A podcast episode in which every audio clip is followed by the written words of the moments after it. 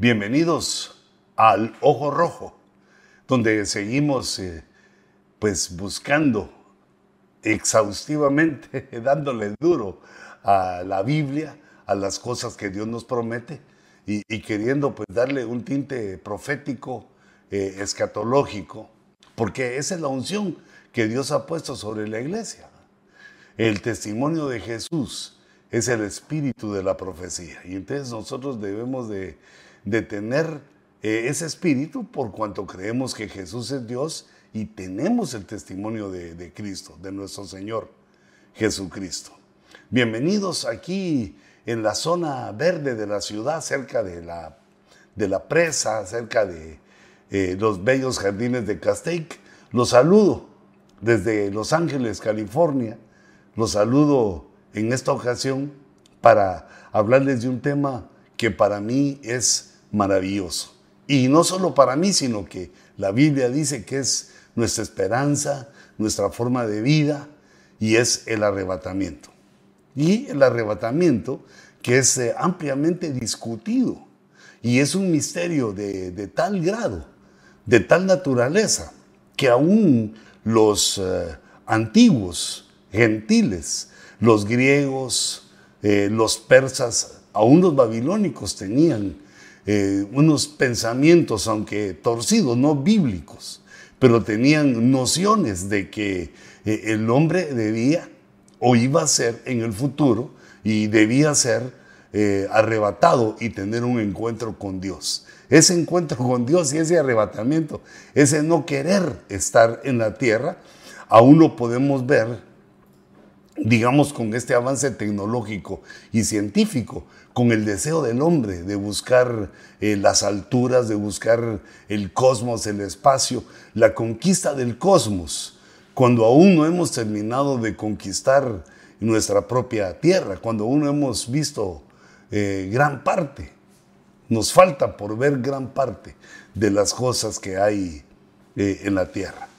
Pero mm, todo esto es un como una sombra, como, una, como un reflejo y tal vez eh, desde cierto punto de vista eh, diabólico, con el cual nuestro adversario, el adversario de la humanidad, ha confundido y desviado a la humanidad, procurando engañarla para que no lleguemos a ese encuentro.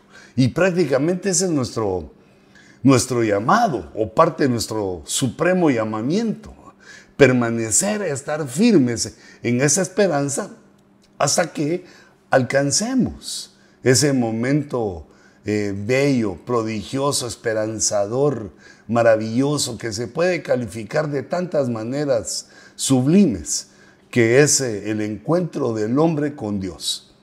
Y para eso Dios deja pues una preparación, es decir, no es solamente vengo y te agarro, sino que nos pide que creamos en Él, que eh, tengamos el proceso del nuevo nacimiento y que pues ministremos, seamos ministrados y ministremos y que el templo del Espíritu Santo, que es nuestro cuerpo, pues sea una revelación para nosotros.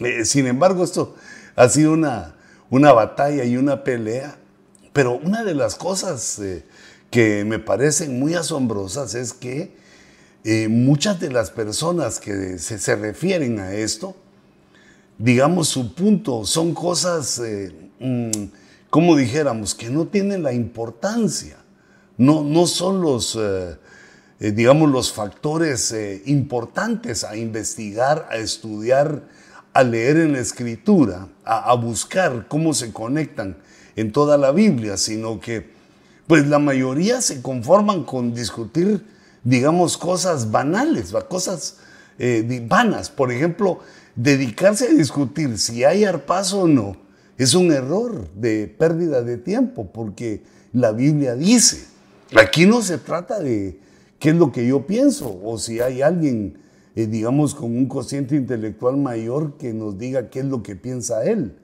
sino que, digamos, el hombre se enfrenta con lo que Dios dice, con lo que Dios está dispuesto y cuáles son los planes que Él tiene. Nosotros debemos sujetarnos a los planes de Dios porque con la fuerza humana eso es imposible. Nadie lo podría hacer. Entonces vemos la trascendencia de este encuentro que es, digamos, prometido, enseñado, señalado.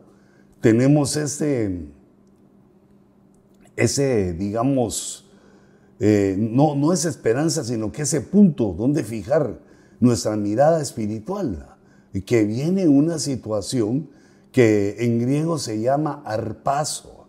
Ese arrebatamiento se llama arpaso en griego y es muy interesante, es interesante y lo que aparece en la Biblia y para que nosotros podamos eh, ver, elegir y nosotros ubicarnos. Porque si bien es trascendental, nos podemos perder en lo no trascendental, como les decía la discusión si hay o no. Y luego la discusión de palabras, que si eh, rapto, que si algunos dicen secuestro, que la discusión de la palabra en la traducción también es, eh, a mi entender, de poca trascendencia. Lo trascendente es entender el, el evento en sí, quiénes están llamados a participar, cómo va a ser, las señales de que se aproxima y una serie de detalles que nos da la escritura. Pero en esta ocasión quisiéramos eh, estudiar y ver eh, la aparición de esa palabra, la aparición de la palabra paso en el Nuevo Testamento, eh, bueno, como es griega, solo aparece en el Nuevo Testamento sin, sin ver, digamos, lo que pasó en el Antiguo, sino solo la revelación que Dios le da ya a la iglesia. No a los judíos, ni tampoco a los gentiles, sino que al pueblo que se une, al que ya no le interesa si es judío o gentil, porque en Cristo dejó eso de importarnos, dejó eso de tener importancia, sino que ahora somos los creyentes en nuestro Señor Jesucristo. Así que oremos al Señor y digamos con todo nuestro corazón, Padre, revélanos. Padre, llénanos de tu espíritu. Señor, que nuestro intelecto pueda captar las maravillas de tu grandeza. Que nuestro intelecto, Señor, pueda deducir, razonar, entender ese regalo que nos has dado del intelecto, Señor, que funcione lleno de tu espíritu para que estas palabras espirituales se transformen en pensamientos espirituales. Y esos pensamientos espirituales que se transformen el Señor en los remas, en doctrina, en nuestra forma de vivir y de entender el Evangelio. En el nombre de Jesús te rogamos, Señor, tu bendición. Amén. Y amén.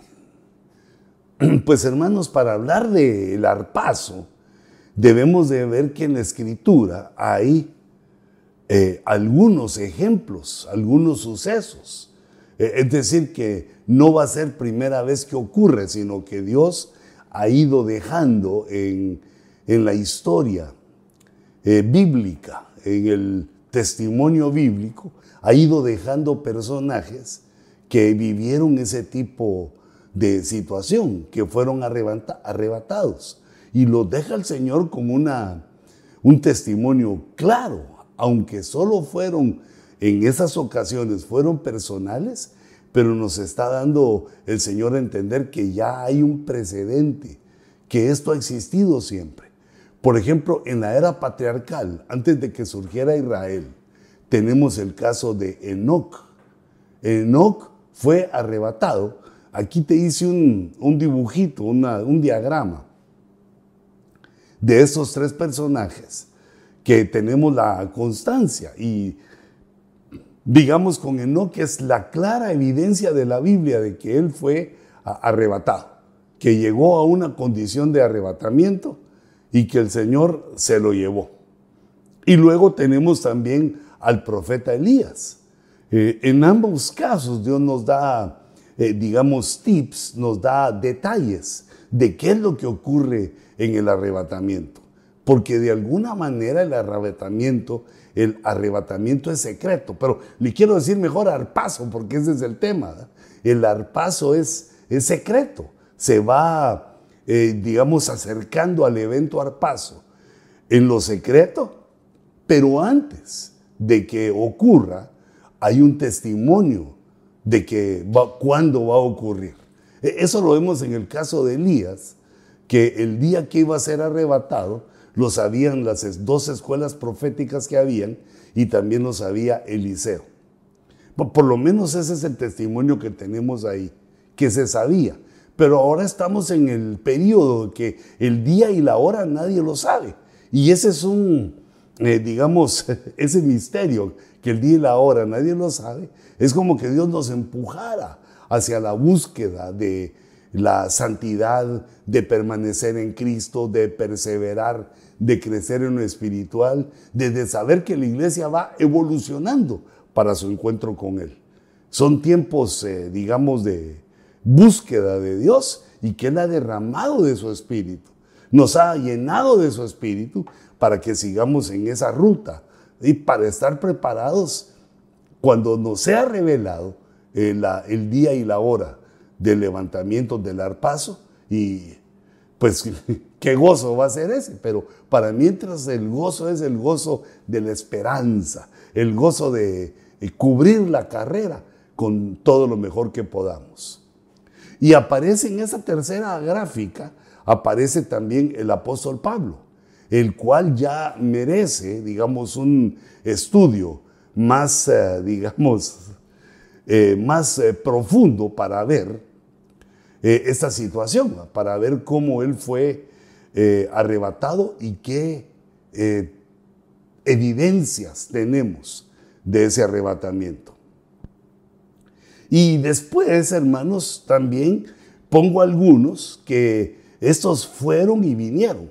Es decir, que hay un arpazo que va, que va y viene y te das eh, eh, perdón, te das cuenta. Dije que no iba a poner el Antiguo Testamento, pero en este caso sí, solo para ver cómo ha sucedido, porque eso viene desde atrás. Son las eh, evidencias, los testimonios que, que, quedó, que hay, una, hay algo previo antes de que ya sucedió y que eso nos ayuda a la iglesia, nos ayuda a nosotros a saber que si ya hubo, también habrá. Eso es como un precedente que Dios nos dice, ya lo hice, lo voy a hacer con ustedes también. Y vemos que Moisés recibe en el Monte Santo, eh, digamos, una observación, recibe una revelación del tabernáculo celestial. Este tabernáculo, eh, también Juan dice que se llama el tabernáculo, el tabernáculo del cielo es donde adoran los ángeles, porque Dios es adorado en todo, todo, en toda la creación lo adora.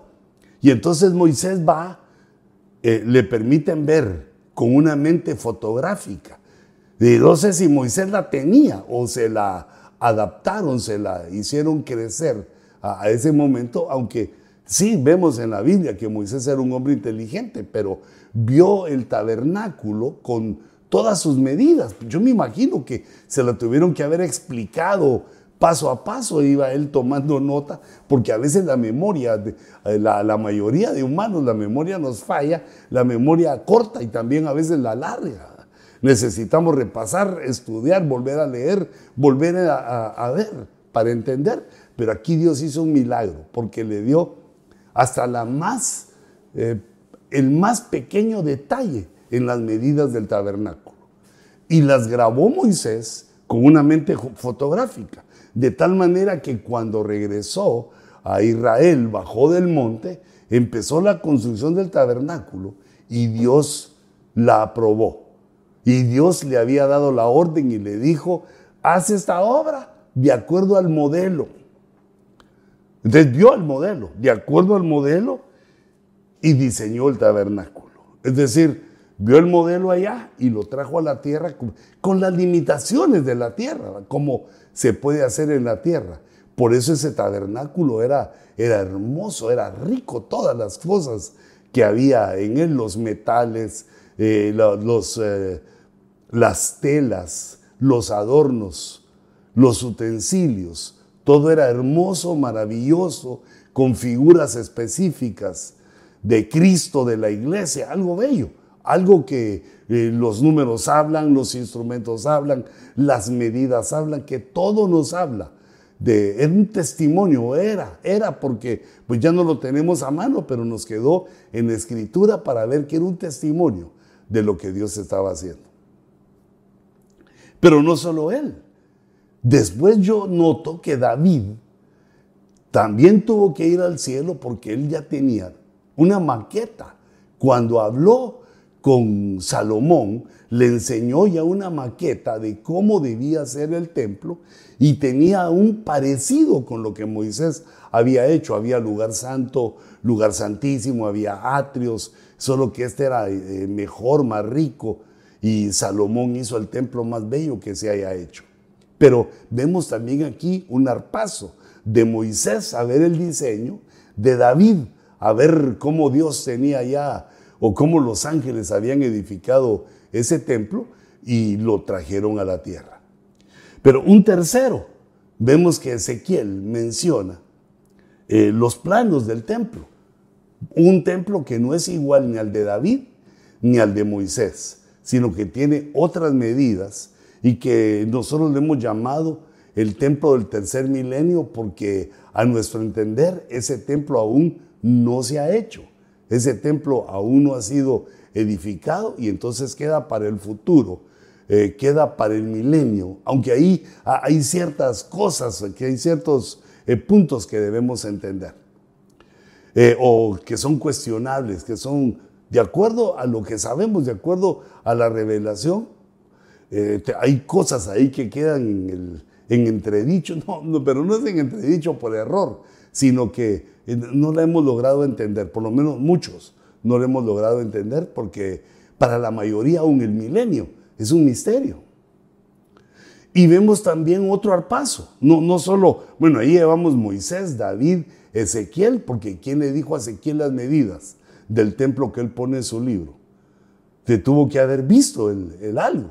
Y también dice que el Señor lo agarró de las greñas, lo agarró y, se lo llevó, lo llevó a ver eh, muchas cosas también dentro del templo, eh, lo que se había hecho en el templo. Pero vemos que también Pablo, Pablo tiene varios arpazos, porque ya lo mencionamos con el arpazo, que es llevado sin ver muerte. Eh, eso es lo que dijimos que tendríamos, tendríamos que darle una explicadita más.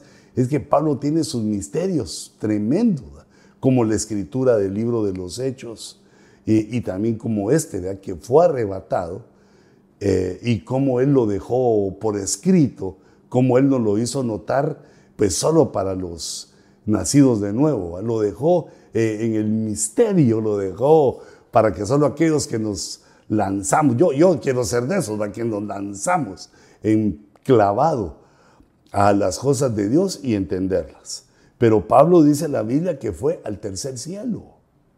El tercer cielo. Él es el que menciona que hay un tercer cielo. Mm, también fue al paraíso. Y también estuvo un día y una noche, dice en, la, en el libro de los Hechos, en las profundidades del mar. Y también en las epístolas, que estuvo en las profundidades del mar, eh, como náufrago en los abismos. Es decir, como que Dios se lo llevó a lugares para abajo y también para arriba, tercer cielo, y para abajo el paraíso, y para abajo los abismos. Entonces, quiere decir que tenemos una serie, por lo menos ahí mencionamos seis o siete ejemplos de este tipo de arpasos que han ocurrido desde, desde el Antiguo Testamento. Pero ahora nos queremos enfocar en el arpazo que, que viene, en el que se aproxima. Y para hacer eso tenemos que ver otra serie de usos de la palabra arpazo y qué otros arpazos hay, qué otros arrebatamientos hay. Pero eh, dice, y me faltó el de Juan, que también Juan fue a ver el Apocalipsis. Por eso decía yo siete, ¿no? Porque puse a Pablo dos veces eh, y los otros 4 y 3, 7, eh, pues vemos que también Juan para escribir Apocalipsis, él mismo dice que se lo llevaron y vio. Dicen el Espíritu vio cosas. Eh, es decir, los que han ido allá nos han traído. Los que han ido allá nos han traído de revelaciones de cosas de que a los demás no nos es lícito ver hasta que alcancemos aquella, aquella estatura, hasta que, mejor dicho, hasta que alcancemos aquel momento en el cual eh, vamos a ver cara a cara, nos vamos a ver en nuestro encuentro con el Señor.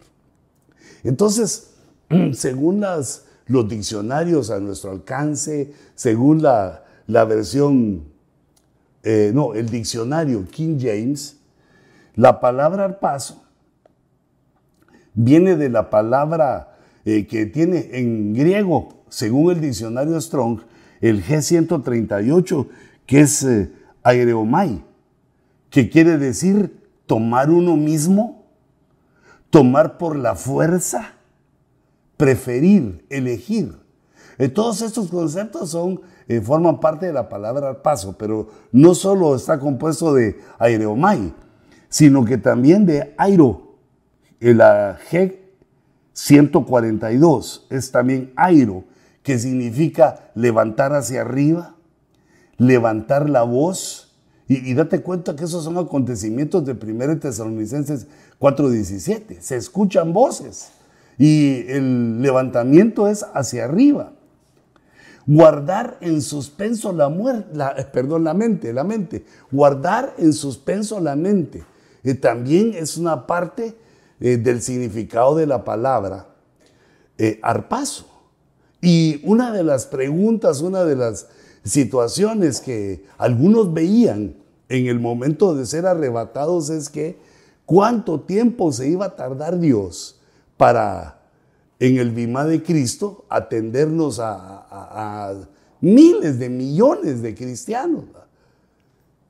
Entonces, eh, si se tardara un minuto con cada uno serían mil millones de minutos, pero digamos, no, se me hace a mí mucho problema porque pues, Dios puede, eh, digamos, detener el tiempo eh, o llevarnos a un lugar donde no hay tiempo, donde lo que pase en un segundo sea eh, igual a lo que pase en 500 años.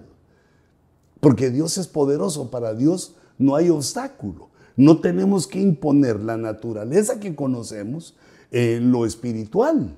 Y eso ya lo han demostrado los propios científicos, que las cosas no suceden igual en el macro universo ni tampoco en el micro. No suceden igual, sino que hay, hay unas leyes para nosotros en el ambiente que vivimos y más o menos es parecido, pero hay cambios.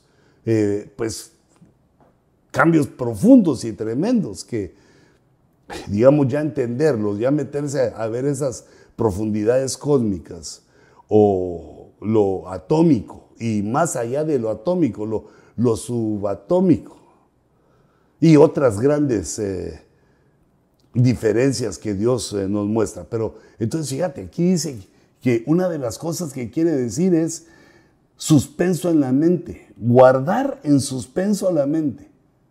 Es maravilloso, porque Dios es el que eh, examina nuestra mente, Dios es el que tiene acceso a nuestra mente. Significa también navegar lejos. Pero una de las cosas que me ha impresionado es que arpaso quiere decir por la fuerza. También que hubo una elección, porque dice preferir, elegir. Hubo alguna elección, pero es poco, es poca la elección porque eso es tomado por la fuerza. O digamos, no solo es elección, sino que por la fuerza. No, es de que a eso los elijo, entonces suben, sino que de los elegidos los toma Dios por la fuerza. Y por eso es que, eh, digamos, secuestro es una de las formas de utilizar el arpazo. Fíjate, tomar por la fuerza. Bueno, aquí venía en este pensamiento. Mira lo que quiere decir, arrancar tomar por la fuerza o arrancar, jalar, que todo eso se ve entendiendo como eh, con lo que dice la escritura, que somos llevados hacia arriba, llevar lejos, tomar hacia afuera, mira todos esos sinónimos de tomar por la fuerza. Y el diccionario de la herencia americana dice transportar una persona de un lugar a otro. Cuando uno ve ese diccionario, ¿qué significa eh, arpazo? Dice transportar las personas o una persona de un lugar a otro. Allá, yo me quiero extender también, que el rapto diga el diccionario eh, gentil, que es eh, el que nos lleva a todos. Pero ese es el entendido, que Dios toma a todos aquellos que profesaron la fe. El arrebatamiento comienza, se inicia con tomar por la fuerza, eso, jalar, llevar lejos, tomar hacia afuera. Comienza con algo que Dios hace arrancando, jalando a todos aquellos que creyeron en su nombre. Pero ese no es todo el arrebatamiento, entonces no es todo el arpazo, sino que es la primera fase. La segunda fase es que ese tomar por la fuerza nos lleva al tribunal de Cristo. Viene el juicio con el cual debemos enfrentar también nuestras decisiones. Hermanos, lo que hemos hecho y también lo que hemos dejado de hacer, lo que hemos dicho, lo que hemos... Eh, es decir, se nos va a juzgar por eh, nuestra obediencia o desobediencia. Después del evento de presentarnos todos, sin falta, todos al tribunal de Cristo, entonces ahí es donde viene el rapto. Los que fueron aprobados en el tribunal de Cristo, los que pasaron el examen del tribunal de Cristo, ahí viene la, siguiente parte, suben, suben hacia el cielo, hacia Cristo para encontrarse eh, con Él, para las bodas del Cordero.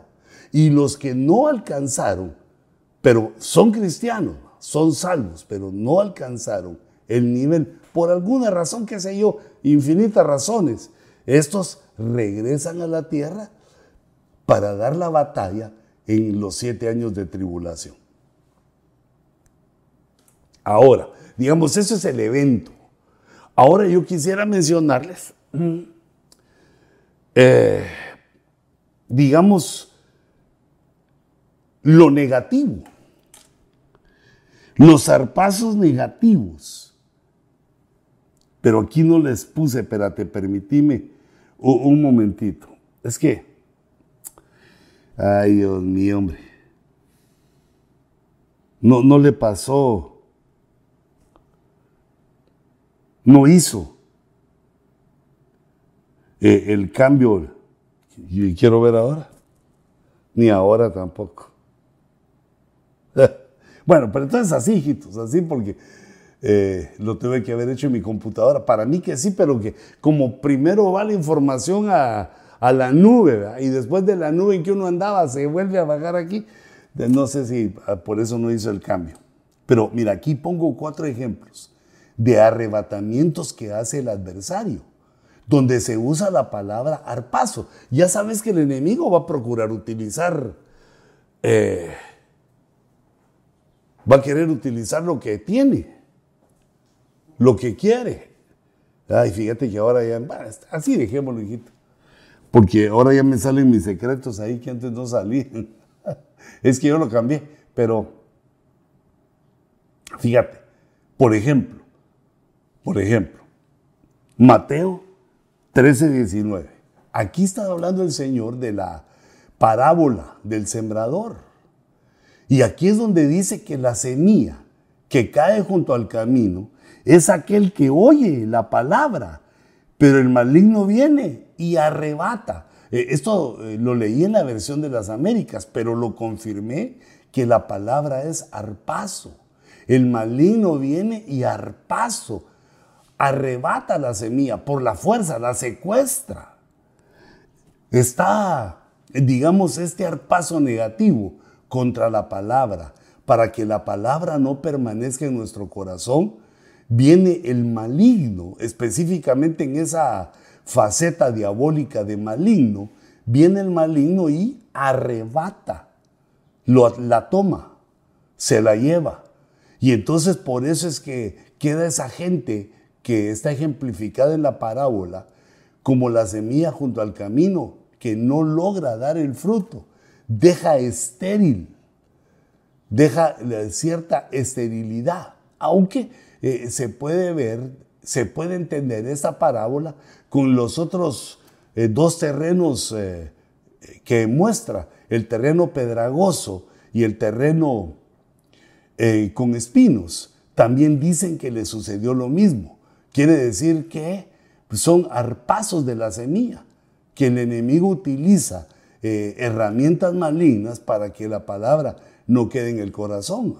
Eh, el engaño de las riquezas, eh, las preocupaciones del mundo, diversas razones que, digamos, la cristiandad no logra llegar a la paz, no logra entrar en el reposo, no logra entrar o dar ese fruto de, que se llama de paz, la paz. No logra entrar a la paz eh, de Cristo, la paz del Espíritu Santo, la paz del Padre, pero en especial la paz que es el fruto del Espíritu Santo. Y entonces vive acongojado de las cosas del mundo. Hermano, nosotros tenemos que ubicarnos con nuestra economía. Eh, ¿Hasta dónde llega nuestra economía? Hacer nuestro presupuesto y vivir así, contentos con lo que tenemos. Eh, aprovechar nuestros días y ponerle nuestro tiempo también a las otras cosas, porque la vida no solo es dinero, sino que también la vida tiene mucho que ver, nuestra familia, la iglesia. Fíjate, por lo menos ahí hay dos cosas extras al trabajo y a la situación económica. Y también pues Dios nos quiere bendecir. Entonces este primer arrebatamiento malo es el que aparece en la parábola del sembrador con el maligno arrebatando, haciendo un arpazo, eh, imitando al arpazo de nuestro Señor Jesucristo. Luego aparece también en Juan, en el capítulo 10 y verso 12, eh, dice, pero el que es un asalariado y no un pastor, que no es el dueño de las ovejas, ve venir al lobo y abandona las ovejas y huye. Y el lobo las arrebata. El lobo arrebata y las dispersa. Bueno, hace dos cosas, hace dos, dos cosas. Arrebata y dispersa. O que digamos la forma de arrebatar es que las disperse. Se puede entender así, pero para mí el punto es que aquí hay otro eh, arrebatamiento, otro arpazo. Otro arpazo que tiene que ver con el malo. Ve venir al lobo. El pastor debió haber defendido, pero eh, está en otras circunstancias. No es un pastor, entonces ve venir al lobo y él abandona. Quiere decir que si el pastor permanece, el lobo no puede hacer el arpazo. Eh, el lobo tiene el impedimento pastoral, así como recordemos cómo David defendía a, las ovejas del león y del oso, de animales más poderosos que el, lobo. Pero en este caso el lobo tipifica al diablo, tipifica al enemigo de nuestras almas. ¿Y qué es lo que quiere? Si el pastor es asalariado, si solo está pensando en su salario, si son las ovejas las que le pagan el salario, y, no es, eh, digamos, que él está esperando en Dios que le dé lo que él necesita, ah, y que Dios utilice a las ovejas, a la, las iglesias, o perdón, las ovejas ofrendan y la iglesia eh, tiene lo necesario para su pastor, porque el pastor impide ese arpazo negativo de parte del lobo. Entonces, fíjate, en Mateo, el que hace el arpazo es el maligno. En Juan, en el capítulo 10, el que hace el arpazo es el lobo. Es el lobo.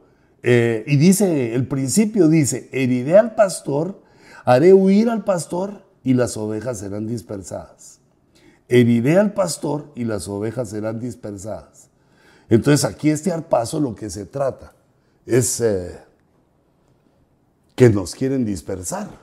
Creo que una de las herramientas que utilizó el lobo, el maligno, eh, fue la pandemia. Se metió ahí eh, en todo el rollo de la pandemia e hizo que muchos eh, arpazo, tuvieran un arpazo negativo y fueran arrancados de su redil. Pero yo en el nombre de Jesús les pido a todos esos que me escuchen que regresen a su congregación que ya pronto te vas a quedar fuera, te vas a enfriar. Regresa a tu congregación eh, y no permitas ser una de las eh, ovejas que sufren el arpazo del lobo. Nosotros esperamos el arpazo de nuestro Señor Jesucristo. Luego vuelve a aparecer en Juan, aparece dos veces, tres veces esa palabra en Juan, y dice Juan 6, 14, dice, al ver la señal que Jesús había hecho, decía, verdaderamente este es el profeta que había de venir al mundo.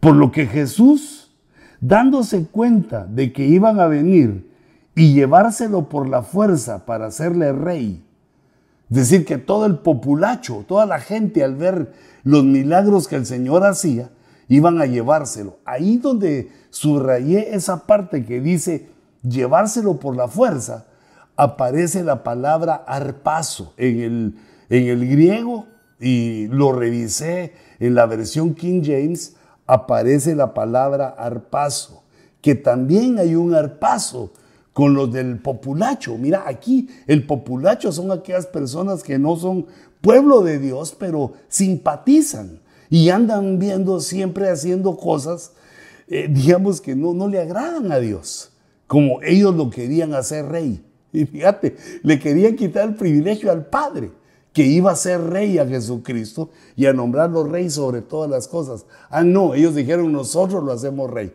Son pensamientos así tipo de Judas Iscariote, pensamientos iscariotes, de que eh, en el dinero, eh, en el perfume, en la alabanza, en la adoración, y aquí vemos también que eh, tienen un deseo de hacer rey en la tierra. Bueno, estos, pero también veo otras ovejas que han vivido en todos los tiempos, que quieren hacer rey a otros que ni siquiera son Jesús. No debemos aceptar la gloria del populacho, ni de nadie. La gloria es para nuestro Señor Jesucristo, para el Padre y para el Espíritu Santo. Todos los demás, dice la Escritura que somos reyes y sacerdotes, pero reyes al mismo nivel. Y el rey de reyes, nuestro Señor Jesucristo, que es el que, una vez más, merece toda la gloria y toda la honra. Entonces aquí aparece otro enemigo que es el populacho. La gente que eh, le gusta el Evangelio, pero no se mete. Le gusta, le, parece bonito, es afín. Qué bien, hagámoslo así, qué bonito es Dios hablando. Pero nunca se mete. No, no, que, no caigas en esa situación. No permitas que tu vida llegue a ser parte de esa situación, sino que esforzate por ser del pueblo de Dios esfuérzate y sé valiente. No temas, si Él está con nosotros. Todo lo puede en Cristo que me fortalece. No temas ni te desmayes. No andes ahí que me desmayo, que hoy ya no llego, que... No, no desmayes, perseverando hasta que nuestros ojos vean al Señor. Entonces aparece en Juan 10:12 el lobo y aparece en Juan 6:14 el populacho, queriendo hacer rey a Jesús antes de tiempo al ver las señales. Y por eso Jesús les dijo, ustedes me quieren hacer rey porque les di de hartar, les dijo. Ah, mira ahí se nota pues eh, el, un, desprecio que Dios, que Jesús les hizo. Ustedes quieren hacerme rey porque les di de hartar. Y decime si esa no es una actitud similar a los que buscan a Dios porque quieren ser sanos, a los que buscan a Dios porque quieren tener una buena economía y no lo buscan por la grandeza y la majestad y porque es Dios y merece y es digno de ser adorado. Y la siguiente aparición, digamos, negativa de la palabra paz está en el libro de los Hechos, en el capítulo 23 y verso 10. Dice, y al surgir un gran altercado, el comandante tuvo terror o temor de que Pablo fuera despedazado por ellos y ordenó que las tropas descendieran, lo sacaran de entre ellos a la fuerza y lo llevaran al cuartel. E, esa parte que subrayé al final donde dice, lo sacaran de entre ellos a la fuerza, lo sacaran de entre ellos a la fuerza, es nuevamente la palabra arpazo. Ese es un rapto militar. E, este lo puse como negativo, aunque en ese momento los soldados, la fuerza militar imperial romana, salvaron a Pablo de que fuera destruido, de que fuera despedazado, dice. Imagínate esa turba enojada, lo que quería hacer, antes de que fuera despedazada por ellos. Y entonces ordenó que las tropas, el comandante, ordenó que las tropas arpaso a Pablo de ahí, que lo sacaran de ahí por la fuerza. Lo cargaron, eh, tiraron escudazos, codazos, quitaron a la gente que lo quería despedazar y lo sacaron de ahí. Entonces, ese también lo podemos considerar un arpazo, pero al ser humano, al ser por la fuerza humana, la estoy poniendo en el aspecto negativo porque lo que anhelamos es el arpazo del cielo. Pero nosotros debemos de entender que, eh, que Dios tiene sus sistemas de seguridad, es decir, que no estamos en las manos del, del maligno, del lobo, del populacho. No, no estamos, ni tampoco de las fuerzas militares, sino que el Señor es el que nos guarda, el Señor es el que nos cuida. Eh, mira lo que dice Juan 10, eh, 27, eh, cómo las manos, las fuertes manos de nuestro Dios son las que nos protegen. Juan 10, 27 dice, mis ovejas oyen mi voz y yo las conozco y me siguen. Y yo les doy vida eterna y jamás perecerán. Y nadie las arrebatará. Nadie las zarpazo de mi mano. Porque como vimos los zarpazos negativos, los zarpazos, eh, digamos, eh, eh, diabólicos y humanos, esos no nos hacen efecto porque dice, nadie los arrebatará de mi mano. Mi padre que me las dio, las ovejas, es mayor que todos y nadie las puede arrebatar. Dos veces aparece aquí, en estos dos versos 27 y 29, aparece eh, la palabra arpazo, dándonos el testimonio de que Dios es el que nos cuide, el que nos guarde, para que nosotros no seamos la semilla que cayó fuera del lugar, sino que la semilla caiga en nuestro corazón en tierra buena y demos fruto al ciento por uno. Eh, otros van a dar al 60 y al 30, pero nosotros procuremos dar fruto al ciento por uno. No podemos ser una tierra descuidada, inconsciente, que se conforma con dar un frutito, sino que nosotros somos, eh, hermanos, nosotros somos la tierra que debemos dar al ciento por uno. Entonces, así como hay arrebatamientos eh, negativos, digamos, arrebatamientos humanos y del enemigo, tenemos esta certeza, esta seguridad de que estamos en las manos del Padre y el Padre nos puso en las manos del Cristo, de Cristo y de ahí nadie nos puede arrebatar. Tener la confianza y este conocimiento que Dios nos da en la escritura es para que veamos cómo nos puede jalar, cómo el maligno tiene su estrategia, cómo el lobo tiene su estrategia para hacer que nosotros participemos en un rapto negativo y, nos perdamos el rapto que viene de Dios. Esa, estrategia de rapto del negativo es para que eh, nos evite para que no seamos, ¿cómo diríamos? Para que no participemos en el rapto de Dios, en, el arpazo de Dios. Aleluya. Hermanos, el tiempo se nos ha ido. Estamos, eh, digamos, ya casi eh, en la hora. y, yo quisiera que, pues, hiciéramos una eh, o sea, no me quiero apurar para darles todos porque hay otros, vienen otros, no, arpazos no, arpazos no, otros ojos rojos.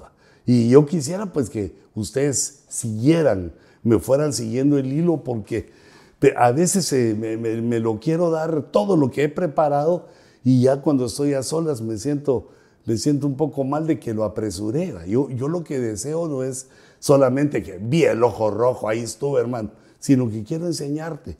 Quiero esto que investigo y que también he aprendido a lo largo de algunos años, eh, comunicártelo. Quisiera que si el Señor tardare, eh, tuvieran muchos estos testimonios, esas enseñanzas para que eh, todos fuéramos y enseñáramos en nuestra área, en nuestro lugar, o también a saber qué irá a hacer Dios contigo, qué planes lindos y hermosos tiene Dios contigo y a quienes te va a llevar a enseñarles esta palabra.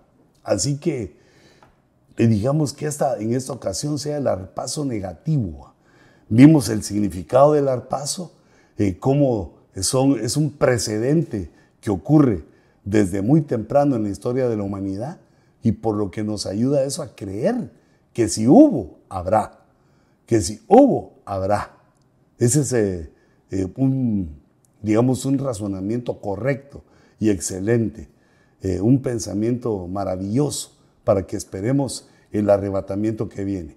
Pero los arpazos peligrosos, esos negativos, es justo y es correcto que los analicemos bien, que nos queden en nuestro corazón y que no desertemos de la iglesia. Si tenés algún problema, si tuviste alguna situación, pero todos modos no desertes de la iglesia, aguantate. Son pruebas que Dios permite, soportalo. Si no, ¿de qué sirve tener un alimento sólido? ¿De qué sirve estar, eh, digamos, crecido en la doctrina?